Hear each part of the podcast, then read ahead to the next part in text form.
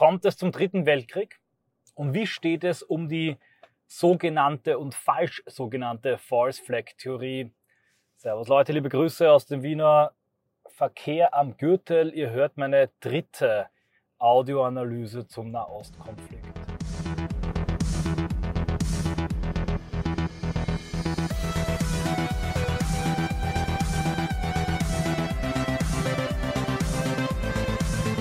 Ja, ich haue im Moment einige raus, weil das Thema auch sehr brisant ist und ein Spaltungspotenzial im letzten, äh, im rechten Lager hat.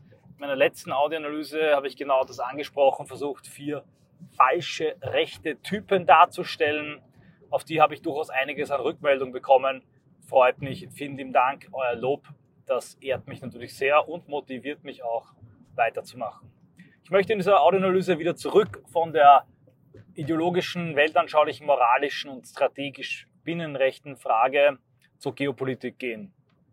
Und ich möchte zuerst auf die sogenannte False Flag These eingehen. Zuerst einmal ist es natürlich falsch genannt. Die False Flag These besagt nicht, und ich werde den Begriff mit der heutigen Audioanalyse auch nicht mehr verwenden, dass dieser Angriff und dieser Terror von Israelis äh, ausgeübt worden sei. Natürlich nicht. Nein, die Hamas ist eine islamische Organisation ich habe bereits in meiner Eingangsaudioanalyse, meiner ersten, auch klar nachvollzogen und beschrieben, inwieweit dieser ähm, Angriff und die, der Al-Aqsa-Sturm und auch der Terror dieser Aufmerksamkeitsökonomie, diese blutig schaurige, tatsächlich im strategischen Interesse der Hamas liegt.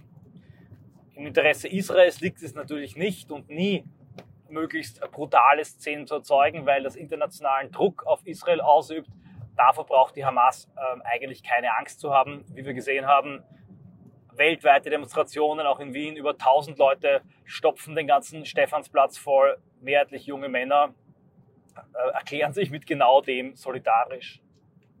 Der Begriff False Flag ist in dem Zusammenhang also ein Blödsinn und ich verwende ihn noch nicht mehr. Es geht ja um die Frage des äh, zugelassenen Vorstoß.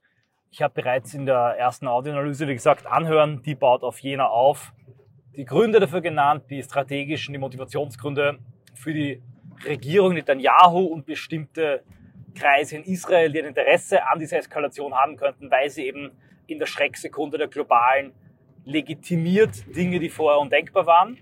Und bestätigt hat diese These das Indiz des ägyptischen Sicherheitschefs, der behauptet hat, zehn Tage vorher wurde das Büro Netanyahu gewarnt. Und nun bestätigt niemand geringerer als Michael McCall, und das ist immerhin der Vorsitzende des Ausschusses für Auswärtige Angelegenheiten des Hauses, äh, das Haus äh, in den Vereinigten Staaten von Amerika. Der bestätigt nun, Israel wurde gewarnt, ich zitiere, wir wissen, dass Ägypten die Israelis drei Tage zuvor davon gewarnt hat, dass ein Ereignis wie dieses passieren könnte. Erneut bestreitet Netanyahu das und sagt, es handelt sich um bösartige Lügen. Auch hier muss man klar sagen, es ist natürlich möglich, dass solche Warnungen eingetrudelt sind. Es kann aber sein, dass solche Warnungen jede Woche eintrudeln und deshalb auch nicht mehr so ernst genommen werden müssen. Es kann auch sein, dass die Warnungen einfach ignoriert wurden, übersehen wurden, dass es keine böse Absicht war.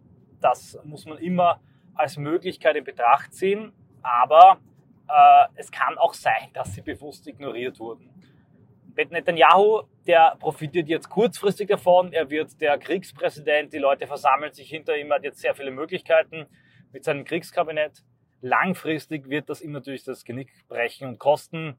Genau wie bei Golda Meir, die auch im Zuge eines Krieges damals vor schon vielen Jahrzehnten war das der Fall, tut mir leid, ich fahre gerade durch einen extrem komplizierten, mühsamen Sta Baustellen, Stadtverkehr. Da muss ich jetzt, ähm, bin ich ein bisschen dekonzentriert, wenn ich spreche. Meine Audioanalysen, die nehme ich halt in meinem Auto auf. Kurz gesagt, er wird die Krise managen. Während der Krise werden sich alle hinter ihm versammeln. Nachher wird man sich seiner entledigen. Genau wie bei Golda Meir, genau wie bei Churchill. Also es mag vielleicht ein kurzfristiger Karrierebooster sein. Langfristig wird er seine Karriere zerstören. Man wird ihn daran messen, wie er mit diesem Fall umgeht. Aber er wird immer derjenige sein, der den schlimmsten Angriff und Terroranschlag und Bruch der israelischen Sicherheit, der Entzauberung des israelischen Sicherungskonzeptes und Sicherheitsversprechens an seine eigenen Bürger zu verantworten hat. Aber, und jetzt kommt es eben, auch dieses Argument könnte man entkräften, denn wenn jetzt seine Lage sowieso schon so ist, dass er kurz vor der, dem Absturz steht, wenn er jetzt versucht auch den äh, Supreme Court, den obersten Gerichtshof in Israel, zu entmachten. Zitat Harari, das könnte auch dazu führen, dass er nach Belieben Wahlen manipulieren kann.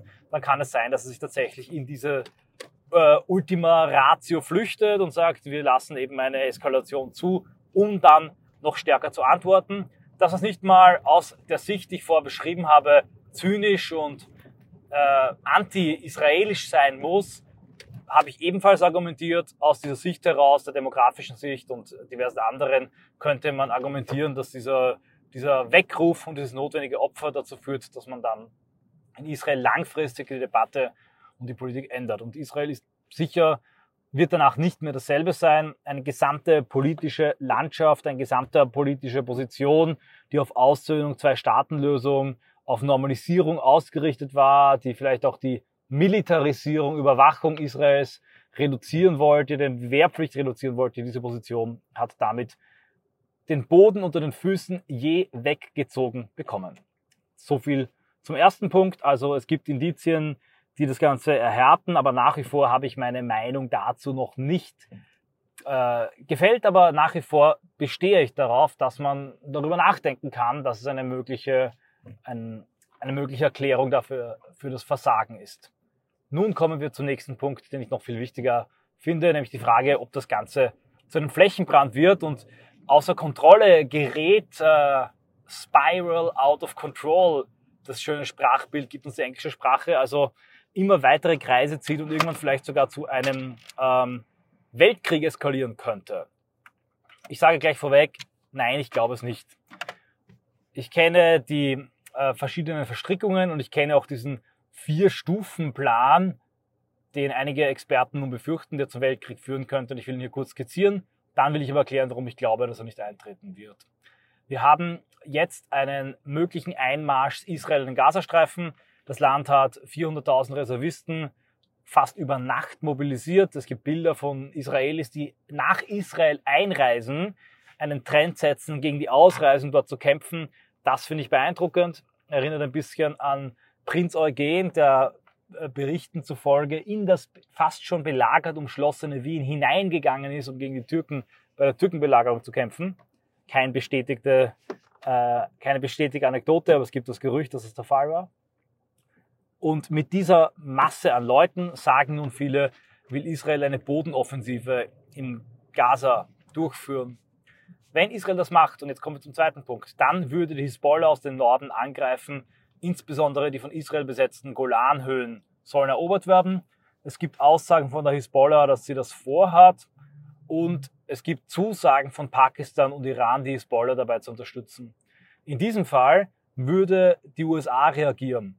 Joe Biden hat bereits gesagt, mit den zwei Flugzeugträgern, die jetzt in Stellung gebracht wurden, achtet die USA darauf, dass sich niemand einmischt von außen, wenn Israel das macht, was sie machen möchten mit dem Gazastreifen und den Palästinensern. Also die USA haben gesagt, wir garantieren hier, niemand darf sich einmischen. Und ich zitiere Joe Biden, if you're thinking about it, don't. Don't. Also sehr harte Worte von Biden. Denk gar nicht mal drüber nach. Sprich, wenn ein Staat es wagt, jetzt diese Situation auszunutzen und Israel anzugreifen, ob aus dem Norden, aus dem Osten oder aus der Luft, dann würde Amerika bittere Vergeltung üben. Das hat Biden ganz genau so in Aussicht gestellt. Die USA würde also eingreifen und dann in diesem Beispielsfall als Casus Belli den Libanon schwer angreifen oder vielleicht sogar auch direkt den Iran. Das wäre dann 3,5. In diesem Fall würde der Iran auch offen in den Krieg eintreten, Israel angreifen, dann würden sich die arabischen Länder von Bahrain über Katar, Saudi-Arabien, die Vereinigten Arabischen Emirate bis hin zu den nordafrikanischen Marokko und Ägypten auf eine Seite schlagen oder neutral verhalten oder zumindest mit Waffen unterstützen und mit Geldern. Auch Russland würde sich entscheiden, die Türkei müsste eine Entscheidung treffen und dann könnte die gesamte Region polarisiert aufgeladen werden, plus minus und in einem Konflikt stehen. Und dieser Konflikt, jetzt kommen wir zum Weltkrieg, könnte dann ein niemals wiederkehrender idealer Augenblick sein für China, um endlich die erste Inselkette zu brechen, die Chinas Ambitionen als Großmacht ohne eine eigene echte Marine und ein Ausstrahlen in die Weltmeere zu haben. Also sie haben eine Marine, aber diese Marine ist nicht vergleichbar in ihrer Wirkung und Reichweite mit den, der Vereinigten Staaten von Amerika. China könnte versuchen, die Schrecksekunde und diesen Moment zu nutzen, um Taiwan einzunehmen.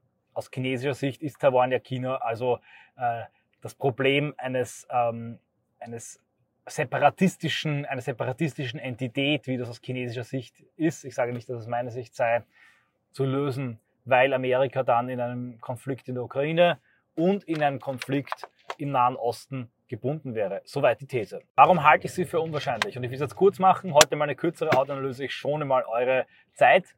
Das liegt auch daran, dass ich fast schon am Ziel bin und gerade auf Parkplatzsuche erneut im Stoßverkehr der Wiener Großstadt. Welche Mächte, welche Länder haben wirklich Interesse daran, dass dieser Konflikt im Moment zwischen Israel und Hamas, und das ist kein Konflikt, das ist, ich habe den Vergleich unlängst gelesen, ich finde ihn passend in seiner äh, Grimmigkeit.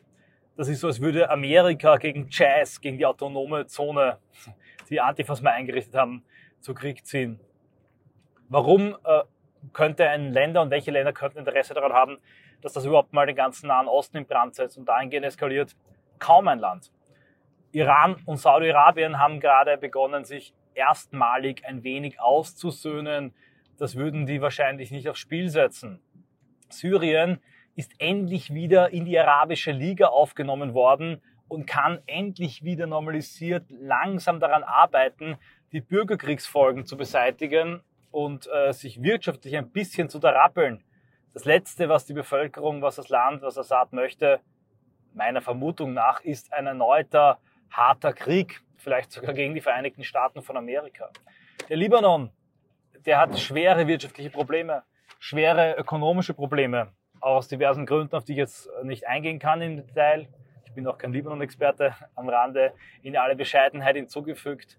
Auch der ist nicht gerade erpicht darauf, jetzt in einen Krieg einzutreten, zumindest meiner Einschätzung nach.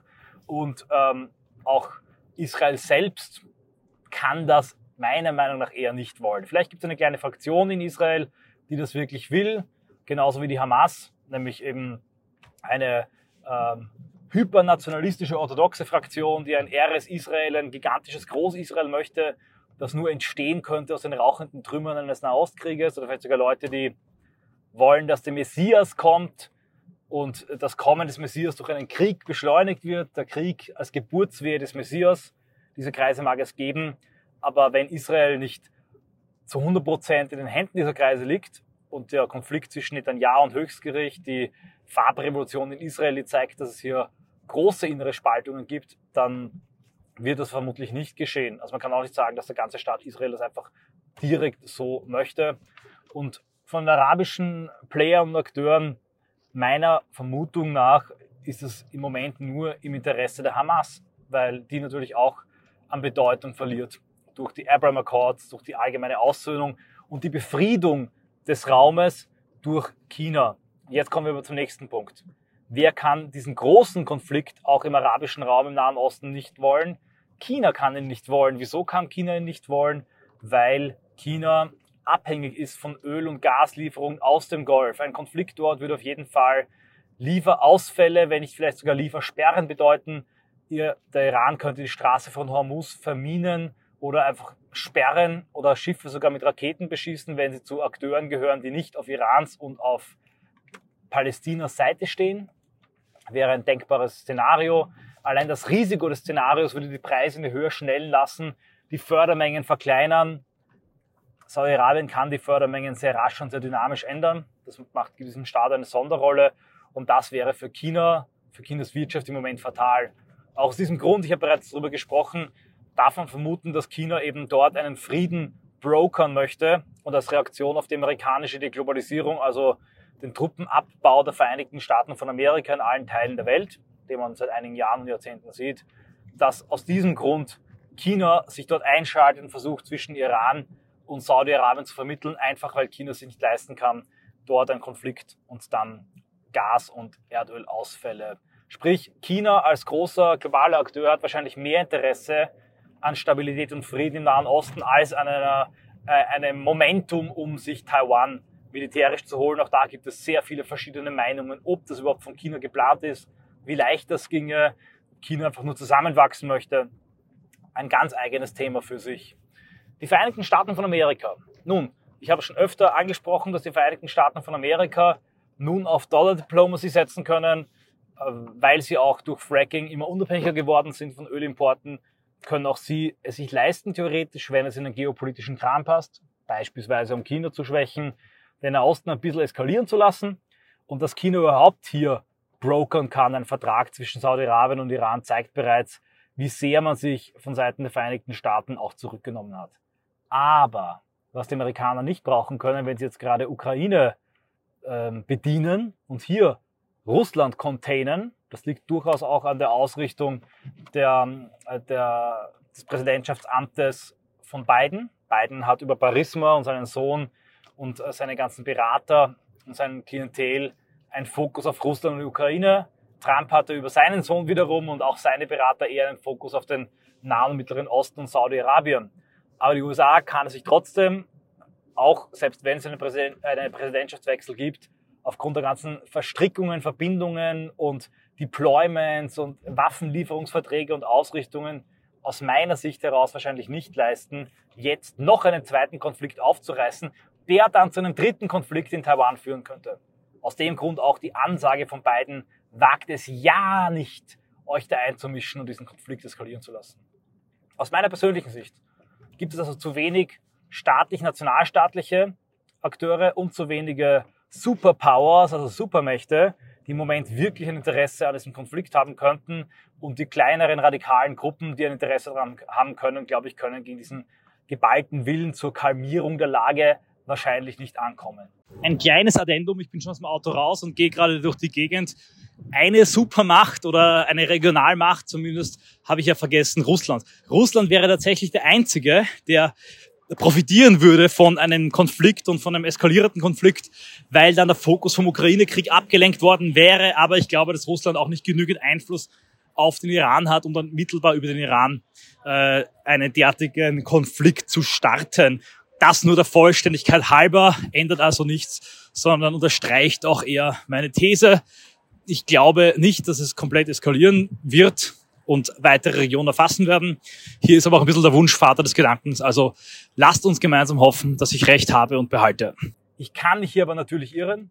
Ich agiere ja nur und ich äh, kalkuliere nur mit den Dingen, die nach außen sichtbar sind und logischerweise sind die wirklich wichtigen Ereignisse der Weltpolitik für einen Vlogger und Audioanalysen im Autoersteller wie mich nicht einsichtig. Am Ende bleibt die Wahrheit über die Geopolitik wie ein österreichischer Politiker mal so schön sagte, eine Tochter der Zeit. Also, wir werden sehen. Wie man in Österreich sagt, schauen wir mal, dann sehen wir schon. Ich hoffe aber, dass ich euch ein paar interessante Dinge gezeigt habe, auf die man achten kann, euch das Ganze ein bisschen verständlicher gemacht habe und werde mich, während ich einparke, mit meinem üblichen Sprüchchen verabschieden. Ihr seid meine einzige Reichweite. Ich bin überall gesperrt und zensiert, was bitter ist, denn meine Analysen, glaube ich, würden wesentlich mehr Leute interessieren, als sie numerisch hören die einzigen, die was daran ändern können, äh, zwischen Wunsch und Wirklichkeit, zwischen Anspruch und äh, Realität. Das seid ihr, indem ihr die Audioanalysen teilt. Danke fürs Zuhören. Bin gespannt auf eure Kommentare, auf eure Eingaben, euren Input und bis zum nächsten Mal.